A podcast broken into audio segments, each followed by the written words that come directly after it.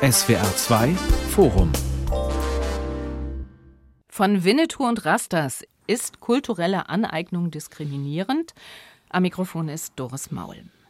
Für die einen ist es eher eine absurde Debatte über Nebensächlichkeiten. Für die anderen steht nicht weniger als die eigene Identität auf dem Spiel. Und hier wie da kochen die Emotionen schnell hoch. Über Kulturelle Aneignung, so scheint es, lässt sich einfach nicht gelassen diskutieren. Es geht um Frisuren, es geht um Federschmuck und es geht um die Frage, wie ernst literarische Fiktion genommen werden kann. Nachdem der Ravensburger Verlag zwei Bücher rund um den Film Der junge Häuptling Winnetou zurückgezogen hat und in Bern ein Konzert abgesagt wurde, weil dort weiße Musiker mit Rasterlocken aufgetreten sind, wird heftig gestritten über Fragen wie Dürfen sich Kinder als Winnetou verkleiden? Darf man Rasterlocken tragen, auch wenn man nicht aus Jamaika kommt. Und ganz grundsätzlich auch darüber, was aus dem Interesse für das Fremde kulturellen Diebstahl macht. Und über diese und weitere Fragen möchte ich jetzt auch in diesem SWR2-Forum diskutieren mit Professor Dr. Lars Distelhorst. Er ist Sozialwissenschaftler und Autor. Mit René Pfister, dem USA-Korrespondenten des Spiegel in Washington. Und mit Ijoma Mangold, Kulturkorrespondent der Wochenzeitung Die Zeit. Ijoma Mangold, nachdem der Ravensburger Verlag Mitte August zwei Kinderbücher zu seinem Winnetou-Film für Kinder aus dem Verlagsprogramm genommen hat, wegen, Zitat, der vielen negativen Rückmeldungen, darunter auch der Rassismusvorwurf, lag das Thema Winnetou und Karl May in der letzten Augustwoche aufmerksamkeitsökonomisch fast auf dem Niveau der Gaspreisdebatte und der Politik Wladimir Putins im Ukraine-Krieg. Ist das für Sie nachvollziehbar? Ja, natürlich. Das ist für mich sehr nachvollziehbar, weil Identitätspolitik funktioniert natürlich deswegen so gut, weil sie ganz leicht zu emotionalisieren ist, weil jeder glaubt, eine Identität haben zu müssen und jeder glaubt, diese auch gegen andere abgrenzen und verteidigen zu müssen und weil man sich in seiner Identität gerade bei politischen und ideologischen Fragen immer schnell angegriffen fühlt und die Welt dann gerne in gut und böse einteilt. Und weil man erfahrungsgemäß sich selbst eher auf der Seite der Guten verortet, ist es dann quasi logisch zwingend, alle, die die Dinge anders sehen, auf der Seite des Bösen zu verorten. Obwohl wir natürlich wissen, dass es in dieser Welt nur eines gibt, nämlich den Graubereich. Herr Distelhorst, auf den Winnetou-Eklat bei Ravensburger haben ja ganz viele Menschen reagiert mit einer Haltung, die da lautet, wir lassen uns unsere Indianer nicht verbieten und behauptet, Winnetou sei gecancelt worden. Können Sie diese Betroffenheit und den Ärger verstehen? Die Betroffenheit kann ich auf jeden Fall verstehen. Also anknüpfend an das, was mein Vorredner gesagt hat. Erschließt sich das ja auch. Ich habe diese Filme gesehen im Fernsehen. Ich habe die mit großem Genuss gesehen. Ich habe das nachgespielt.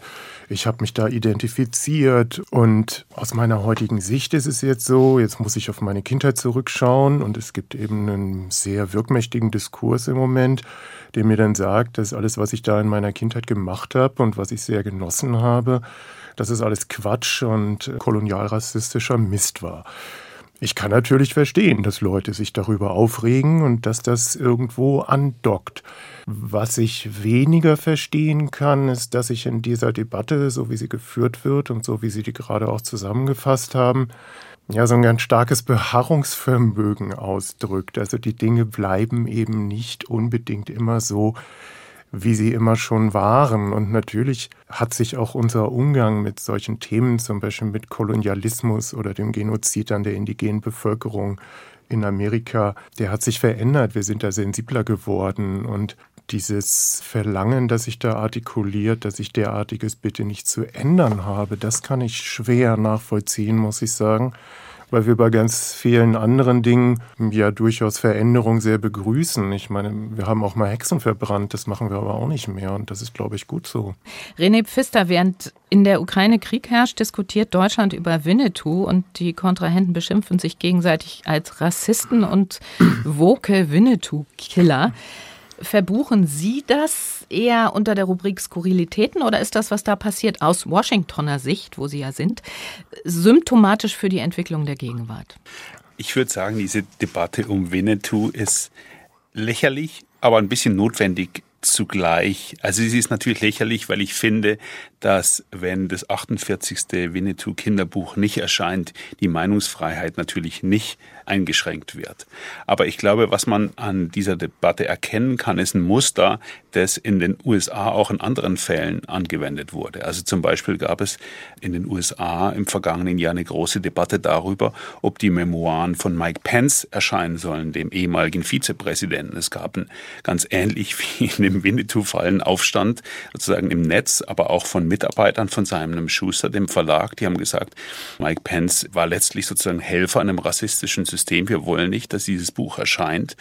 Und ich glaube, da ist dann schon die Meinungsfreiheit insofern berührt, als dass Mike Pence natürlich eine ambivalente Figur ist. Sicher, er war ein Helfer von Donald Trump, aber er war auf der anderen Seite auch jemand, der geholfen hat, dass der Coup-Plan von Donald Trump am 6. Januar nicht aufgegangen ist. Und ich finde es eben ganz wichtig, dass auch eine Stimme von Mike Pence und seine Sicht auf die Geschichte erscheint in einem Verlag. Und wenn man mit diesen Methoden versucht, Bücher zu verhindern, dann finde ich das hochproblematisch. Das ist bei Winnetou noch nicht problematisch, aber in anderen Fällen eben schon.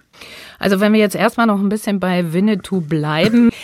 Lassen Sie uns jetzt einfach mal langsam entwickeln, warum es so schwierig ist, über kulturelle Aneignung gelassen zu diskutieren. Vielleicht machen wir das mal, indem wir schauen, wann ist dieser Begriff kulturelle Aneignung eigentlich das erste Mal aufgekommen? Wenn man sich die Fußnoten bei Wikipedia anschaut zu dem Begriff Cultural Appropriation, der englische Eintrag ist eben wesentlich ergiebiger als der deutsche, dann stellt man fest, dass es eigentlich fast durch die Bank nur journalistische Quellen sind, die da zitiert werden. Nichts gegen guten Journalismus, ich liebe guten Journalismus. Und wenn man dann noch tiefer schürft, dann sieht man, es hat auch eine akademische Debatte gegeben und die läuft seit den 70ern. Die wird nun meistens sowohl von der einen Seite als auch von der anderen Seite strikt ignoriert. Diese Debatte wurde zunächst in der Kunstgeschichte geführt, wo jemand eben gesagt hat, Mitte der 70er, wir sollten die Kunstgeschichte vielleicht mal ein bisschen anders erzählen, damit wir mitkriegen eigentlich, wie viele Aneignungen in so einer Kunstgeschichte auch darstellen und auch, dass Picasso nicht vom Himmel gefallen ist. Und ging dann eben rüber über die Problematisierung der Enteignung von Kulturbeständen indigener Gemeinschaften und auch schwarzer Kultur, vor allen Dingen Hip-Hop und Blues und so weiter. Und von da sind wir dann irgendwann in der Debatte gelandet, wie wir sie heute führen. Und das finde ich. Da würde ich, wenn ich das darf, Ihnen ins Wort zu fallen, ja. da würde ich gerne widersprechen. Das Beispiel, das Sie anführen als eine frühe akademische Beschäftigung mit dem Thema. Sie sagen, damit klar wird, dass Picasso nicht vom Himmel gefallen ist, sondern dass der an andere kulturelle Tradition angeknüpft hat, was ja fraglos und in produktivster Weise der Fall war. Das war tatsächlich auch zu meiner Studentenzeit, also in den 90er Jahren, das herrschende kulturtheoretische Paradigma, Stichwort Homi Baba, ähm, der große Kulturtheoretiker und Kulturwissenschaftler, persisch-indischer Herkunft, der diese Vorstellung des kulturell Hybriden so stark machte, der die kulturelle Differenz zu einem zentralen Begriff machte. Aber dahinter stand ja eine völlig andere, sag jetzt gerne mal Ideologie oder Weltanschauung, nämlich die, dass das Hybride eigentlich das Produktive ist. Das heißt, man hat damals immer von der Differenz ausgedacht und die Differenz und die Nicht-Identität begrüßt und verteidigt, während im woken politischen Diskurs kulturelle Aneignung genau von der anderen Seite kommt, auf der Identität beharrt und die Vermischung ablehnt, weil sie in der Vermischung einen Akt der illegitimen Aneignung sieht. Das heißt, für mich hat sich tatsächlich das Paradigma hin von einem Denken der Differenz, wie es im ganzen Poststrukturalismus der 80er und 90er Jahre herrschend war, hin zu einem Denken der Identität und in Wahrheit des Essentialismus, diese Wendung ist die, die ich beklage und kritisiere und auch für eine Verarmung des geistigen Diskurses halte. Denn Essentialismus war eigentlich ursprünglich mal das, wo emanzipatorisch linke Bewegung dagegen antraten. Und wir stellen jetzt fest, dass im Zeichen des Antirassismus der Essentialismus zurückkehrt. Noch nie wurden Menschen so klar identifiziert über ihre Hautfarbe wie in den woken Debatten unserer Tage. Und das halte ich für einen ganz gewaltigen Rückschritt. Jetzt hören wir doch nochmal den dritten, Herr Pfister. Wie definieren Sie kulturelle Aneignung? Naja, ich kann mit diesem Begriff überhaupt nichts anfangen. Ich glaube, wenn man sich auf die Idee einlässt, dass Kulturen sozusagen abgeschottet werden sollten, dass man sich nicht mehr gegenseitig befruchtet, dann ist das eine abschüssige Bahn, auf die man sich begibt. Und ich glaube, da hilft auch nichts. Das ist ja das, was immer angeführt wird. Also sozusagen, es kommt dann darauf an, dass es ein Machtgefälle zwischen den Gruppen gibt. Und wenn es dieses Machtgefälle gibt, dann darf man sich der anderen Kultur nicht bedienen. Ich glaube, das funktioniert in der Praxis überhaupt nicht nicht, ja. Also wenn ich mir angucke, zum Beispiel, welchen Erfolg die bayerische Kultur in den USA hat, nicht nur in den USA, sondern überall, dann ist es natürlich ein großes Festival der kulturellen Aneignung. Mein Nachbar hat im vergangenen Jahr eine Straßenparty initiiert, die jetzt jedes Jahr gemacht wird. Was ist das, ein Oktoberfest? Jeder Amerikaner stellt sich dann hin und hat einen Humpen in der Hand und verkleidet sich so, wie er eben denkt, dass man sich in Bayern verkleidet. Ist es respektlos gegenüber der bayerischen Kultur? Vielleicht, aber ich glaube, es ist auch irgendwie ein großes Zeichen der Anerkennung. Ich kann nicht erkennen, wie diese Form des sich gegenseitig Befruchtens, wie das negative Auswirkungen haben kann. Ich glaube, das ist doch gerade das Markenzeichen einer multikulturellen Gesellschaft, dass man voneinander lernt und dass daraus auch was Neues entsteht. Und jetzt wieder sozusagen die alten Grenzen hochzuziehen, halte ich für hochproblematisch und wie äh, Joma ein Rückschritt. Ja, aber das ist ja jetzt kultureller Austausch im Prinzip, was Sie beschrieben haben mit der bayerischen Kultur, die ja, in den nee, USA. Also da, da würde ich Ihnen widersprechen. Okay. Also das kann man so nennen, aber ich kann natürlich die Kaufinger Straße runtergehen und in Bayern fragen, äh, findet ihr das eigentlich in Ordnung, dass die Amerikaner eure Kultur so übernehmen? Und ich werde Ihnen in fünf Minuten drei finden, die das nicht in Ordnung finden. Also sozusagen dieser Machtbegriff, der da eingeführt wird, ist ein hochproblematischer, finde ich, weil es wird immer jemanden geben, der sagt, nee, also sozusagen, wir wollen das nicht. Herr Distelhorst, wie nehmen Sie das wahr, was der Herr Pfister jetzt da geschildert hat über Also bayerische Kultur in den USA? um auf äh, beide einzugehen, mit der Rede zugunsten des Hybriden, da würde ich explizit zustimmen. Und ich bin auch absolut der Meinung, dass wenn man hinter dieses Kulturkonzept, das Kultur als Hybride versteht, zurückfällt, dann ist das sicherlich nicht die Lösung, sondern das ist die Vertiefung des Problems. Ich glaube, dass sich diese Debatte über kulturelle Aneignung auch so aufheizt, weil es so viele Missverständnisse in dieser Debatte gibt. Und da steckt ja eine akademische Debatte dahinter. Und ich habe ganz häufig das Gefühl, dass die eigentlich nicht wahrgenommen wird. Die ist auch relativ schmal im Textkanon, der dahinter steht, aber durchaus lohnenswert, dass man sich damit beschäftigt.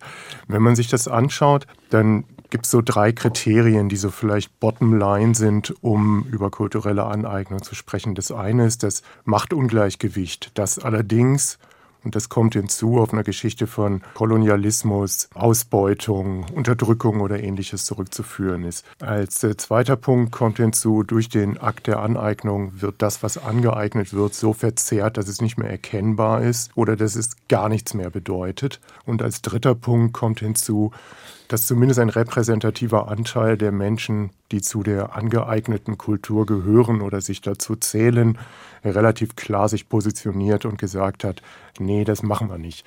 Deswegen würde das zum Beispiel mit diesem Bayern-Beispiel, würde, wenn man das mit so einer Definition abgleicht, nicht wirklich funktionieren. Was aber stimmt, und das muss ich hinzusagen, ist, es gibt in dieser Debatte natürlich das Problem, wenn man von kultureller Aneignung spricht, dass wir notwendigerweise in so ein ganz reduktionistisches Kulturverständnis zurückfallen, weil wir ja immer von Kultur A reden müssen und von Kultur B. Und da sind wir bei einem Kulturverständnis, das hatten wir bei Herder. Das wäre bei Herder vielleicht noch progressiv, aber das ist ja jetzt auch schon über 200 Jahre her und ist ein essentialistisches Kulturkonzept. Es gibt aber auch eben Leute, die versuchen genau darüber wegzukommen, indem sie dann zum Beispiel statt von Kulturen von Gruppen sprechen, von Gemeinschaften, von politischer Symbolik oder ähnliches. Und man muss natürlich sehen, immer wenn ich Missstände thematisieren möchte, muss ich leider Gottes mir die Finger mit dem schmutzig machen, was ich eigentlich abschaffen möchte. Wenn ich Rassismus thematisieren will, muss ich den Begriff Rasse oder Race benutzen. Wenn ich Geschlecht überwinden will, muss ich von Männern und Frauen sprechen, obwohl ich vielleicht der Meinung bin, dass das nicht das Ende der Fahnenstange ist. Also diesen Vorwurf finde ich auch der ist bis zu einer gewissen Grenze nicht ganz fair. Also um die Debatte nicht zu sehr ins Theoretische abdriften zu lassen, will ich doch noch mal nachfragen. Diese drei Kriterien, die Sie genannt haben, Herr Distelhorst, auf Winnetou und Karl May angewendet. Wie passt die Debatte um Winnetou und Karl May da hinein? Diese Debatte finde ich auch nicht so glücklich, ehrlich gesagt. Und dieses Thema kulturelle Aneignung ist mir persönlich eigentlich zu wichtig. Das heißt, ich finde, dass das immer nur aufkommen sollte, wenn sich gerade mal wieder jemand Dreadlocks gemacht hat oder wir über Winnetou sprechen. Aber wenn man das in dieses Schema packen möchte, dann könnte man natürlich sagen, Machtungleichgewicht, glaube ich, braucht man angesichts der Kolonialgeschichte, die dahinter steckt, nicht erklären. Verzerrung der Inhalte, das, was da im Endeffekt herausgekommen ist, hat mit dem realen indigenen Leben, glaube ich, so gut wie gar nichts zu tun. Und drittens, ein wirklich signifikanter Teil der indigenen Gemeinschaften in den USA sich relativ klar positioniert, dass sie so nicht porträtiert werden wollen. Wir machen es aber trotzdem und das ist ein Problem.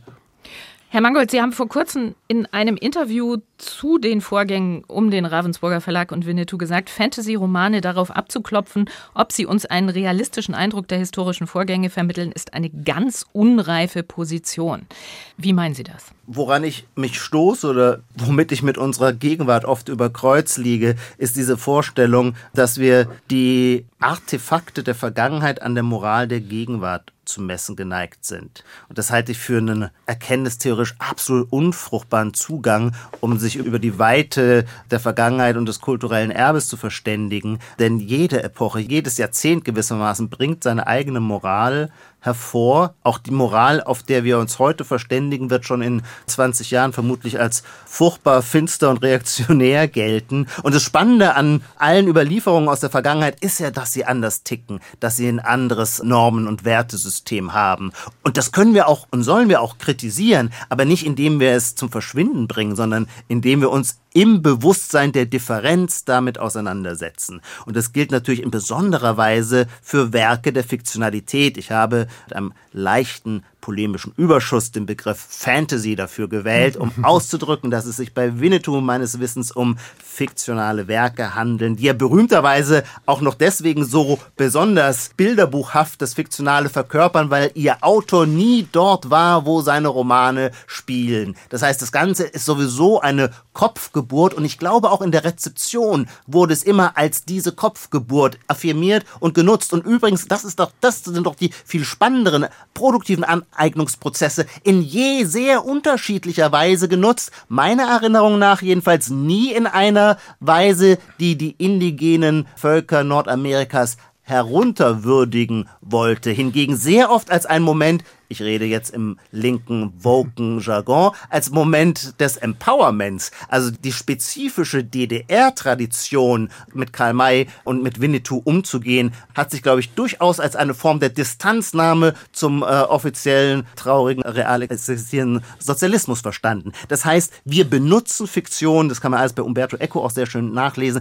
wir benutzen Fiktion immer und es ist wichtig zu wissen, dass es sich um Fiktion handelt und es lohnt sich natürlich auch zu reflektieren, wie wir sie benutzen benutzen, aber dass wir sie benutzen und dass wir in der Lage sind, zwischen einer historischen Rekonstruktion des Genozids an den indigenen Völkern Nordamerikas auf der einen Seite zu unterscheiden und einer fiktionalen Vergegenwärtigung einer Indianersehnsucht, das traue ich uns Lesern zu. Von Winnetou und Rastas ist kulturelle Aneignung diskriminierend. Das ist unser Thema heute in diesem SWR2 Forum mit dem Kulturkorrespondenten der Zeit, Ijoma Mangold, dem Sozialwissenschaftler Lars Distelhorst und dem Spiegelmann in Washington René Pfister. Herr Pfister, was sagen Sie zu dem, was Herr Mangold gerade ausgeführt hat? Also ich würde mir wünschen, dass man doch die Fähigkeit behält und ich das kommt mir in diesem Antirassismus-Diskurs manchmal ein bisschen zu kurz, zu differenzieren. Also, um jetzt mal auf dieses platte Indianer-Beispiel zurückzukommen, hätte mich mein fünfjähriger Sohn gefragt, darf ich mir eine Feder ans Haar stecken und einen Plastiktomahawk in die Hand nehmen und Karneval feiern unserer Kita, hätte ich gesagt, klar, kein Problem. Würde mich mein 14-jähriger Sohn fragen, gehe ich mit einem Indianerkostüm hier, um Halloween zu feiern, würde ich sagen, nee, lass die Finger davon, ja. Und ich finde, das ist ein Punkt, wo ich glaube, es werden so Dinge nicht mehr differenziert, wo einfach Differenzierung notwendig ist. Ist Blackfacing zum Beispiel in den USA eine rassistische Grenzüberschreitung? Auf jeden Fall, weil es dazu benutzt wurde, in der Jim Crow-Ära sich über Schwarze lustig zu machen, sie verächtlich zu machen. Als ich ein Kind war in den 80er Jahren in Südbaden, haben wir am 6. Januar, sind wir als Sternsinger durch die Straßen mhm. gegangen und einer hatte schwarze Farbe im Gesicht. Da hatte kein Mensch natürlich daran gedacht, dass das Blackfacing ist im amerikanischen Sinne, sondern einer von den Weisen aus dem Morgenland war eben schwarz, ja. Und ich glaube, das sorgt auch für diese Emotionalisierung, dass Dinge so nicht mehr differenziert gesehen werden, sondern so alles in einen Topf geschmissen wird. Und das sorgt dafür, dass die Gefühle so überschießen dass nicht mehr ausreichend differenziert wird. Ich denke, da sind Sie auch einverstanden, Herr Distelhorst? Ja, zum Teil glaube ich schon. Also das ist natürlich eine Debatte, die wird in den sozialen Medien geführt und die Diskussionskultur in den sozialen Medien geht natürlich dahin, dass geklickt wird, was der größte Aufreger ist und äh, dass die Sachen natürlich auch relativ bewusst so ausgelegt sind, dass es da zur Aufregung kommt. Das ist das Funktionsprinzip sozialer Medien. Die sind nicht für differenzierte Diskussionen ausgelegt. Was das andere angeht, ich bin mir ehrlich gesagt rückblickend auf meine eigene Kindheit nicht so sicher. Ich glaube schon, dass wir eine Differenzierungsfähigkeit haben, auseinanderzuhalten, Fiktion und Nicht-Fiktion. Als Kind konnte ich das ehrlich gesagt nicht. Ich habe diese Filme geguckt, ich habe das vorgelesen bekommen. Ich habe mir vorgestellt, die leben so. Denn mir hat keiner erzählt, wie die wirklich leben. Und das war das Einzige, was ich hatte. Jetzt kann man natürlich sagen, vielleicht war gerade das das Problem, dass ich gleichzeitig nicht gelernt habe, wie die Realität denn wirklich aussieht.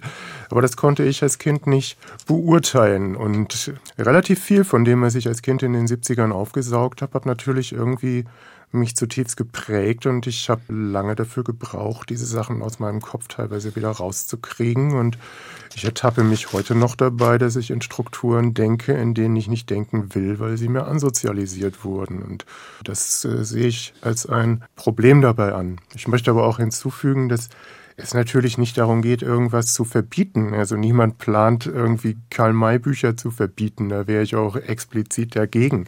Oder solche Filme nicht mehr im Fernsehen zu zeigen oder ähnliches. Deswegen kochen die Gemüter ja auch häufig so hoch, weil die Leute Angst haben, dass man ihnen was wegnehmen will. Das äh, wäre zumindest etwas, was ich absolut zurückweisen würde, dass man da anfängt, zum Beispiel Bücher zu verbieten. Das hatten wir schon mal, da brauchen wir keinen Nachschlag. René Pfister brachte das Beispiel des Blackfacing. Das war tatsächlich eine widerliche soziale Praxis, die versuchte, eine entmachtete Minderheit auch noch psychologisch gewissermaßen, massenpsychologisch zu demütigen. Sollte deswegen es nie wieder Blackfacing geben? Nein, und zwar Blackfacing ist ein viel zu grober Begriff. Erinnern Sie sich zurück, Peimann, späte 80er Jahre, Burgtheater in Wien, inszeniert den Othello. Gerd Voss spielt Othello mit schwarzer Schuhwichse im Gesicht. Eine der großen Othello-Darstellungen. Heute würde man sagen, um Gottes Willen, ausgeschlossen. Es kann kein Weißer sich in die Leidensgeschichte der Schwarzen hineinversetzen. Deswegen sollte auch nie ein Weißer äh, sich verwandeln in Othello und diesen Othello spielen. Und das ist eine Tendenz, die ich nicht gut finde, die ich armselig finde und auch verblödend. Das Tolle, das Aufregende an uns Menschen als fantasiefähigen Geschöpfen ist ja gerade diese Herausforderung, uns in andere hinein zu versetzen. Und wenn man sagt, kein Weißer kann nachempfinden das Leiden der Schwarzen, da findet für mich auch schon wieder eine furchtbare paternalistische Generalisierung statt, so als sei das Schicksal aller Schwarzen das Identische und als könnten nur Schwarze, völlig absurd. Ich habe Verwandtschaft in Nigeria, es tut mir leid, der hat null Ahnung von der Versklavung der Schwarzen in den USA. Die können sich da nicht besser hineinversetzen als irgendein im Allgäu geborener blond-blauäugiger Siegfried oder was auch immer. Ja, jetzt ein anderes Beispiel mm, noch, nur, mm. nur dieses Beispiel. Äh, Scarlett Johansson äh, sollte in einem Film einen Transvestiten spielen. Und da hat dann die Lobbygruppe in den USA der Transvestiten gesagt, nein, das geht nicht, nur ein Transvestit darf Transvestiten spielen. Nun verstehe ich sogar das pragmatische Argument, dass man sagt, wenn es schon mal ein Transvestit in einem Film gibt, dann wäre es doch schön, diese damit zu besetzen. Ja, okay, aber es könnte auch spannend sein, einen Transvestiten von einem Nicht-Transvestiten spielen zu lassen, weil das, was in dem Verwandlungsversuch dann zum Ausdruck kommt, vielleicht auch von besonderem ästhetischen Reiz ist. Ja, jetzt haben Sie eine sehr streitbare These in den Raum gestellt. Ich bin mal gespannt, wie die anderen reagieren. Ich weiß nicht, wer zuerst. Ja, wenn ich das mal, ja. wenn ich mal sagen darf, ich glaube, um es mal auf eine vielleicht ein bisschen andere Ebene zu bringen. Ich glaube, dieses Konzept der kulturellen Aneignung mit all seinen Schwierigkeiten, wo ganz viele Leute sagen, da komme ich einfach nicht mehr mit, das Konzept zum Beispiel der Mikroaggression, das ja auch Teil des antirassistischen Diskurses ist.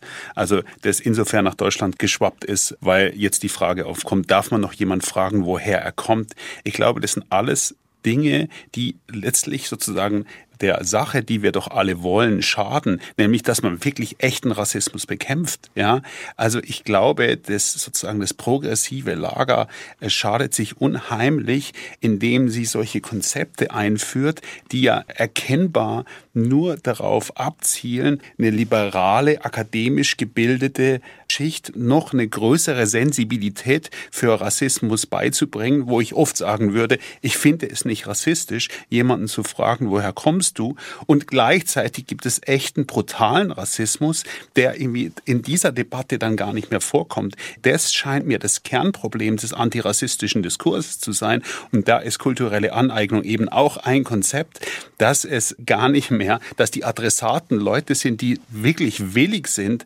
gegen Rassismus vorzugehen und es da nur noch darauf ankommt, sozusagen die Sensorien zu verfeinern, wo es doch an anderer Stelle der Gesellschaft wirklich echte Probleme gibt. Und das, glaube ich, ist was, womit sich das aufgeklärte, das Demokrate, das progressive Lager wirklich schadet. Das ist auch Thema meines Buches. Das mhm. ist wirklich das Kernproblem, das ich erkenne.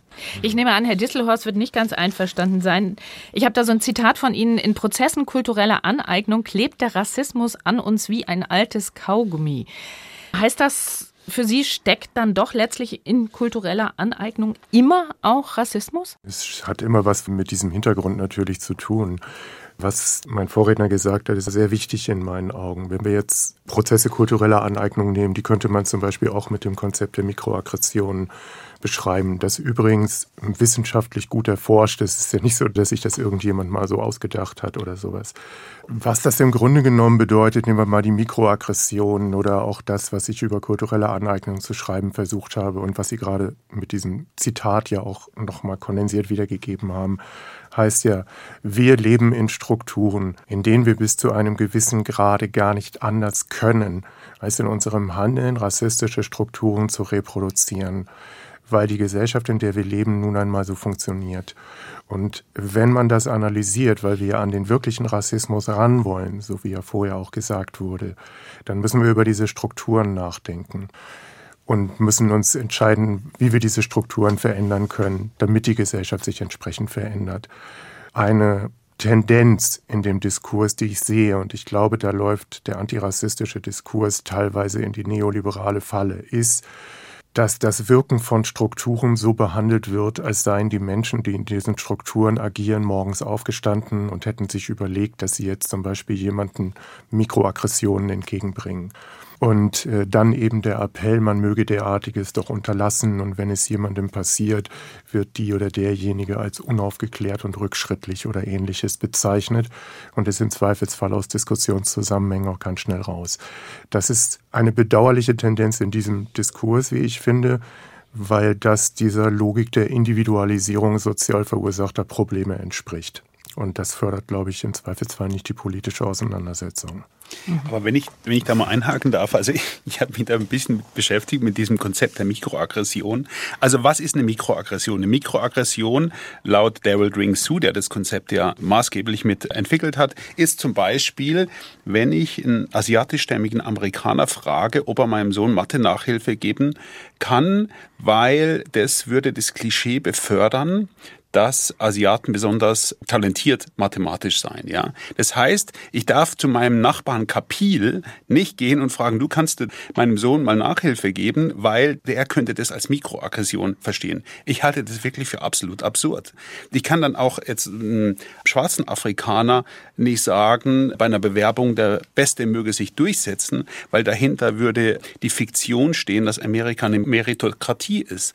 Und ich glaube, das Problem ist nicht, dass das Konzept der Mikroaggression falsch angewendet wird, sondern das Konzept der Mikroaggression ist eine Anleitung dazu, dass man sozusagen über die ethnischen Grenzen gar nicht mehr miteinander kommuniziert, weil in jeder Bewegung, in jeder, in jedem Wort, das ich sage, könnte eine Bombe hochgehen. Und das ist, glaube ich, ein sehr, sehr großes Problem. Und das ist das, was ich vorhin beschrieben habe. Das Ergebnis ist doch nicht, dass die Leute sensibler werden und dass sie rücksichtsvoller miteinander umgehen, sondern das Ergebnis ist, dass die Leute denken, na ja, also wenn es wirklich so kompliziert ist, dann ist es doch am besten, ich rede nur noch, wenn ich weiß bin, mit Weißen, weil dann kann ich nichts falsch machen. Und mhm. das, glaube ich, ist eine sehr, sehr große Gefahr.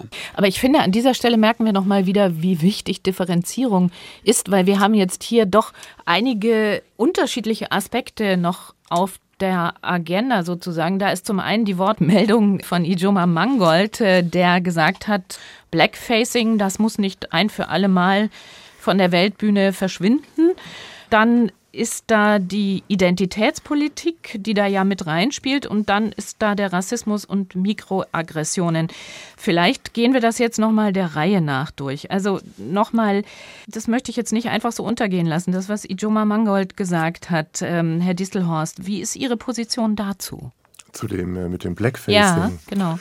Er hat ja auch ähm, darüber geredet, ob jetzt eine Rolle eines Transmenschen wirklich von einem Transmenschen gespielt werden muss oder nicht. Und es gab ja auch den Fall Amanda ja. Gorman mit der Übersetzung. Also es gibt da ja diverse Beispiele. Ich meine, es gibt da in meinen Augen schon schlicht und einfach das pragmatische Argument. Transmenschen sind im Filmbusiness natürlich strukturell diskriminiert. Da gibt es dann mal eine Rolle, in der sogar eine solche Person äh, gezeigt wird. Warum vergibt man diese Rolle mit Blick auf schlicht und einfach Zugang und Gleichberechtigung zu Film? Rollen nicht an eine Person, die sowieso schon ausgeschlossen ist, weil sie das verkörpert, was da ja auch noch gerade gespielt wird. Das ist so ein ganz pragmatisches Argument. Das andere Argument, das da drin steckt, das finde ich, ist ein sehr spannendes, weil das ein erkenntnistheoretisches Argument ist. Und die Unterstellung, die in dem Diskurs, wie er heute geführt wird, zumindest in dieser Populärversion dieses Diskurses, die wir immer in den sozialen Medien mitkriegen. Die Unterstellung, die da läuft, ist ja, die glaubwürdigste Stimme ist die Stimme von Betroffenen. Das ist ein ganz hartes, erkenntnistheoretisches Argument, das sich mir jetzt auch erstmal nicht so erschließt.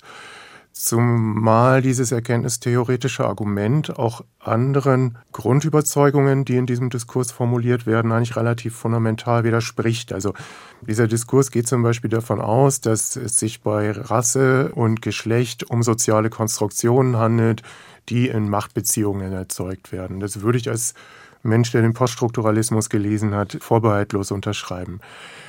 Wenn das allerdings soziale Konstruktionen sind, dann ist Erfahrung es auch. Und dann stellt sich natürlich die Frage, inwiefern das Rekurrieren auf Erfahrung eine Grundlage dafür sein soll, dass diese Erfahrung dann auch die bestmögliche Erkenntnis verbirgt. Das ist ein Widerspruch, den ich für mich selber da noch nicht aufgelöst habe. Und bei ganz anderen Sachen würden wir das ja zum Beispiel auch nicht unbedingt in dieser Art und Weise durchgehen lassen. Wenn ich zum Beispiel zur Psychotherapie gehe, dann ist mein Anspruch nicht, dass meine Therapeutin, wenn ich mir eine Frau aussuche, zum Beispiel auch Depressionen hat, sondern dann wäre ich wahrscheinlich sehr erbaut, wenn sie keine hat. Ja. Ja, also das, das, finde ich das Spannende an dem, was, was er gesagt hat, dass das auf ein erkenntnistheoretisches Argument eingeht. Und das ist mir eben auch bis heute nicht klar, wie das funktionieren soll, muss ich gestehen. René Pfister, in den USA ist ja Cultural Appropriation, also kulturelle Aneignung, offenbar noch ein viel größeres Thema als bei uns, weil das Meinungsklima da auch noch mal viel polarisierter ist. Sie haben schon mal selber Ihr neuestes Buch erwähnt, ein falsches Wort, und darin warnen Sie vor der Bedrohung der Meinungsfreiheit durch eine neue linke Ideologie.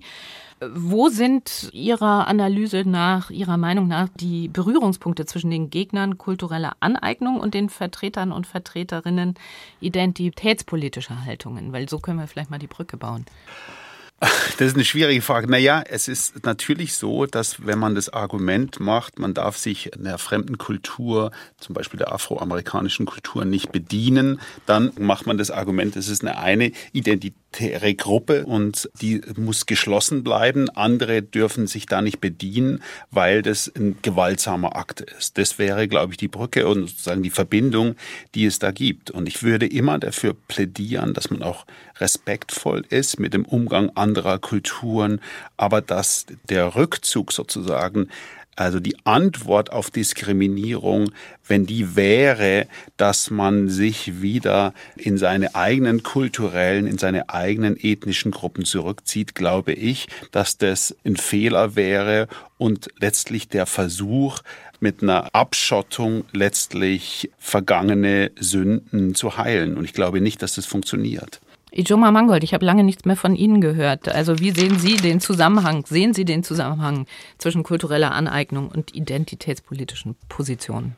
Ja, erstmal historisch. Ich würde sagen, aus der Identitätspolitik ist dieses starke Augenmerk auf als illegitim empfundene Prozesse kultureller Aneignung entstanden. Das ist ein und dieselbe Bewegung. Allerdings ist natürlich identitätspolitisches oder Denken gibt es selbstverständlich in der rechten wie in der linken Version. Dessen müssen wir uns auch bewusst sein. Die Rückkehr der Identitäten haben wir genauso bei der White Supremacy Bewegung in den USA wie im äh, woken Unimilieu der Top-Elite-Universitäten an der Ost- oder an der Westküste. Das gleiche gilt im Übrigen auch dann, würde ich sagen, für den deutschen Diskursraum. Auch die AfD ist selbstverständlich eine identitäre, in dem Sinne eine identitätspolitisch motivierte Bewegung, die sehr viel identitätspolitisches Gedankengut hat und das ist auf der anderen sich als aufgeklärt progressiv empfindenden Seite genauso. Ich selber würde denken, wenn ich begründen oder beschreiben müsste, aus welcher Position heraus ich argumentiere, dann würde ich sagen, gegen beide Seiten versuche ich, obwohl ich natürlich weiß, dass das nur eine normative Wunschvorstellung oder eine regulative Idee ist, doch an so etwas wie einem Universalismus festzuhalten. Und für mich wäre der Kern des Universalismus doch dieser, dass in den Verhandlungen unterschiedlicher Interessen am Ende die Schärfe und das Gewicht des Arguments zählt und auf keinen Fall die Sprecherposition. Ich sage das selber vielleicht und jetzt werde ich ein wenig dialektisch mhm. als jemand, dessen Vater aus Nigeria kommt. Ich könnte also permanent alle meine Ansichten dadurch verstärken, dass ich sage, und ich sage das als Schwarzer und Sie dürfen mir nicht widersprechen, denn wenn ich als Schwarzer, nur ich kann Ihnen so, ich würde dieses Argument aber nie nutzen, weil ich mich für mein eigenes Gefühl damit klein machen würde. Ich würde damit sagen, ich vertraue nicht der Durchdachtheit meines Arguments, das einen universellen Geltungsanspruch hat, sondern ich rekurriere permanent auf irgendeine merkwürdige Genetik, die man mir ansehen kann. Hier kommt ja dann bei diesem Thema der Speicherposition sowieso ein ganz großes Problem hinzu, dass die Leute die ständig auch davon sprechen, eine junge, starke, schwarze Stimme. Ist Ihnen das aufgefallen? Seit drei, vier Jahren werden Menschen ja nicht mehr als Public Intellectuals eingeladen, sondern ganz oft als Stimme als junge schwarze Stimme oder als starke lesbische Stimme oder als starke Transstimme. Da haben wir für meinen Geschmack eine unbillige Reduktion einer intellektuellen Persönlichkeit auf eines ihrer Identitätsmerkmale. Ich als jemand, der versucht in der Öffentlichkeit seine Brötchen zu verdienen, möchte das nicht. Ich möchte nicht, dass mir das widerfährt. Ich möchte nicht von Ihnen eingeladen werden als eine alte schwarze Stimme. ja, Herr Pfister, Sie schreiben ja auch, linke Identitätspolitik schadet vor allem der politischen Mitte und dem aufgeklärten Lager und damit auch der Demokratie. Ijoma Mangold hat äh, geschildert, wie er nicht eingeladen werden möchte und wie er nicht sich äußern möchte, wie er nicht die Stimme erheben möchte in dieser unserer Demokratie. Wie weit sind wir eigentlich hier in Deutschland, was diese Identitätspolitik und die Radikalität der Identitätspolitik angeht, wenn man die Situation mit Amerika vergleicht?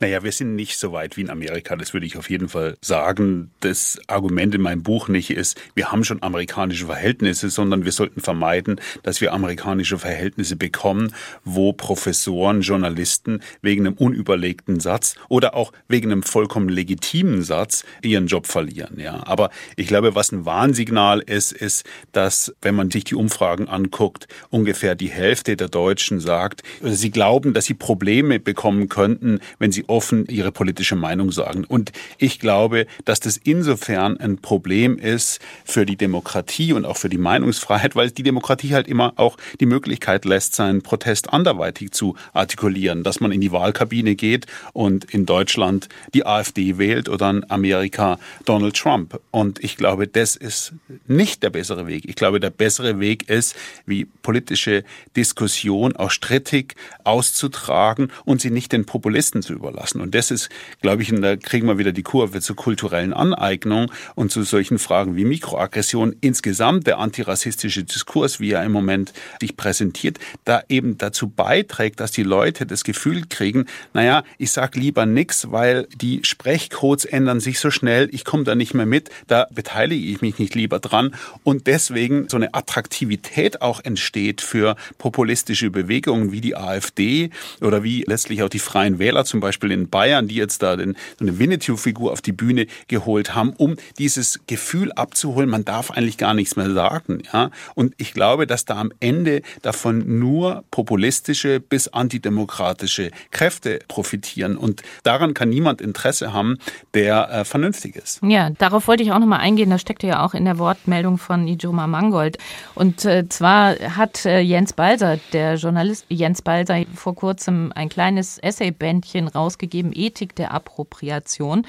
Und äh, darin schreibt er, führt nicht jede Betrachtung des Appropriierens, die in dieser nur etwas Negatives, zu kritisierendes, zu verbietendes sieht, zwangsläufig auf den Holzweg einer Identitätslogik, die letztlich in das Völkische mündet. Und das ist ja im Prinzip genau das, was jetzt sowohl Ijoma Mangold als auch Sirene Pfister gesagt haben. Herr Dieselhorst, wie groß ist diese Gefahr Ihrer Meinung nach? Das ist schön. Ich hätte mich jetzt hier auch gleich gemeldet. Das ist etwas, was dem Diskurs über kulturelle Aneignung in meinen Augen häufig unterstellt wird. Und da kommen wir nochmal zurück auf das, was ich auch am Anfang gesagt habe. Und ich habe das Gefühl, dass es meistens darauf zurückgeht, dass keine wirkliche Auseinandersetzung mit diesem Diskurs in vertiefter Weise stattfindet. Und zwar, das würde ich für beide Seiten sagen. Sowohl für die Leute, die es ausspielen häufig, als auch für die Leute, die sich dagegen wehren. In keinem der Texte, die ich dazu gelesen habe, steht drin, dass man irgendetwas verbieten soll, dass Kulturen sich gegeneinander abschließen sollen oder ähnliches.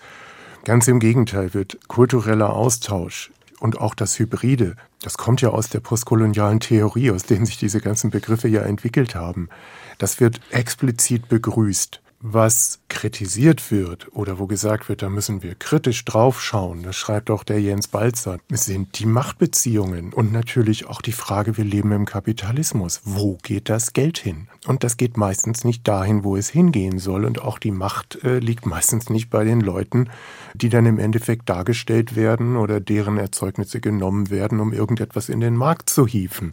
Und wenn man das kritisiert, dann ist man ja niemand, der sich in seiner Kultur einschließt, sondern man kritisiert Macht- und Ausbeutungsverhältnisse und die sind halt intensiv mit Rassismus verwoben. Da beißt die Maus keinen Faden ab. Kultureller Austausch ist etwas, was jeder Kritiker und jede Kritikerin kultureller Aneignung explizit begrüßen würde. Schon so langsam bewegen wir uns dem Ende dieser Sendung entgegen. Ich bleibe noch mal kurz bei Jens Balzer. Er unterscheidet zwischen guter und schlechter kultureller Aneignung. Seine Forderung lautet nämlich appropriiere aber richtig. Und äh, daran anschließend möchte ich die Schlussfrage dieser Runde. Wie können wir tatsächlich zu einem souveräneren, gelasseneren Umgang mit dem Thema kulturelle Aneignung kommen? Vielleicht fangen Sie an, Ijoma Mangold. Ich gebe eine pragmatische Antwort, weil nur pragmatische Antworten das Zeug dazu haben, Kulturkriege zu entschärfen. Wir leben seit 30 Jahren im Zeitalter der Globalisierung. Auch wenn wir jetzt versuchen, manche Lieferketten etwas resilienter zu gestalten, wird das als Haupttendenz bleiben. Und Globalisierung ist auch immer eine Angleichung kultureller Lebensverhältnisse, führt immer zu mehr Austausch. Und der Austausch verschiedener Kulturen führt auch dazu, dass sie in ihrer ursprünglichen Identität immer weniger kenntlich werden, aber dass wir umgekehrt auch immer einen viel breiteren Horizont haben für das, was es auf dieser Welt so gibt, wir reisen viel mehr, die Küchen in aller Welt kommen zu uns, wir haben in unseren beruflichen Kontakten viel mehr als noch vor 30 Jahren ständig Kontakt mit anderen Kulturen. Das führt sowohl zur Assimilation wie auch zur stärkeren Wahrnehmung des jeweils anderen. Deswegen glaube ich, sind wir ja eigentlich sowieso auf einem guten Weg einer globalen Hybridkultur, die man dann allenfalls dafür kritisieren könnte, dass dieses Ergebnis von Kapitalfluss ist. Lars Distelhorst. Ich persönlich würde denken, wir können die Diskussion da wesentlich entschärfen, indem wir zunächst einmal nachlesen. Das fände ich sehr gut. Und was ich mir sehr wünschen würde, wäre schlicht und einfach auch einen anderen Fokus medialer Aufmerksamkeit. Kulturelle Aneignung ist wesentlich mehr als die Frage, wer welche Frisur hat oder was der Ravensburger Verlag gemacht hat oder ähnliches. Das ist zum Beispiel auch die Frage, was steht denn in unseren Museen so rum? Oder wer hält welche Patente und sonst was. Und ich würde mir sehr wünschen, dass wir die Debatte versachlichen und dass wir über diese größeren und in meinen Augen weitaus zerstörerischen Aspekte dessen diskutieren würden. Das würde ich mir wünschen für die Entkrampfung der Diskussion. Herr Pfister. Ich glaube, ich kann es kurz machen. Ich glaube, man kann es dadurch entkrampfen, dass man einfach genießt, was es für eine unglaubliche kulturelle Vielfalt gibt und dass eine multiethnische Gesellschaft davon nur profitieren kann. Und ich glaube, wenn man darauf sich konzentriert, dass das alle weiterbringt, dann wird es auch eine entspanntere Debatte geben. So hoffe ich zumindest. Von Winnetou und Rastas. Ist kulturelle Aneignung diskriminierend? Darüber haben wir in diesem SWR2 Forum diskutiert. Wir, das sind der Kulturkorrespondent der Wochenzeitung Die Zeit, Ijoma Mangold, der Spiegelmann in Washington, René Pfister und der Autor und Sozialwissenschaftler Lars Distelhorst. Mein Name ist Doris Maul. Ich bedanke mich für Ihr Interesse und wünsche noch einen schönen Abend.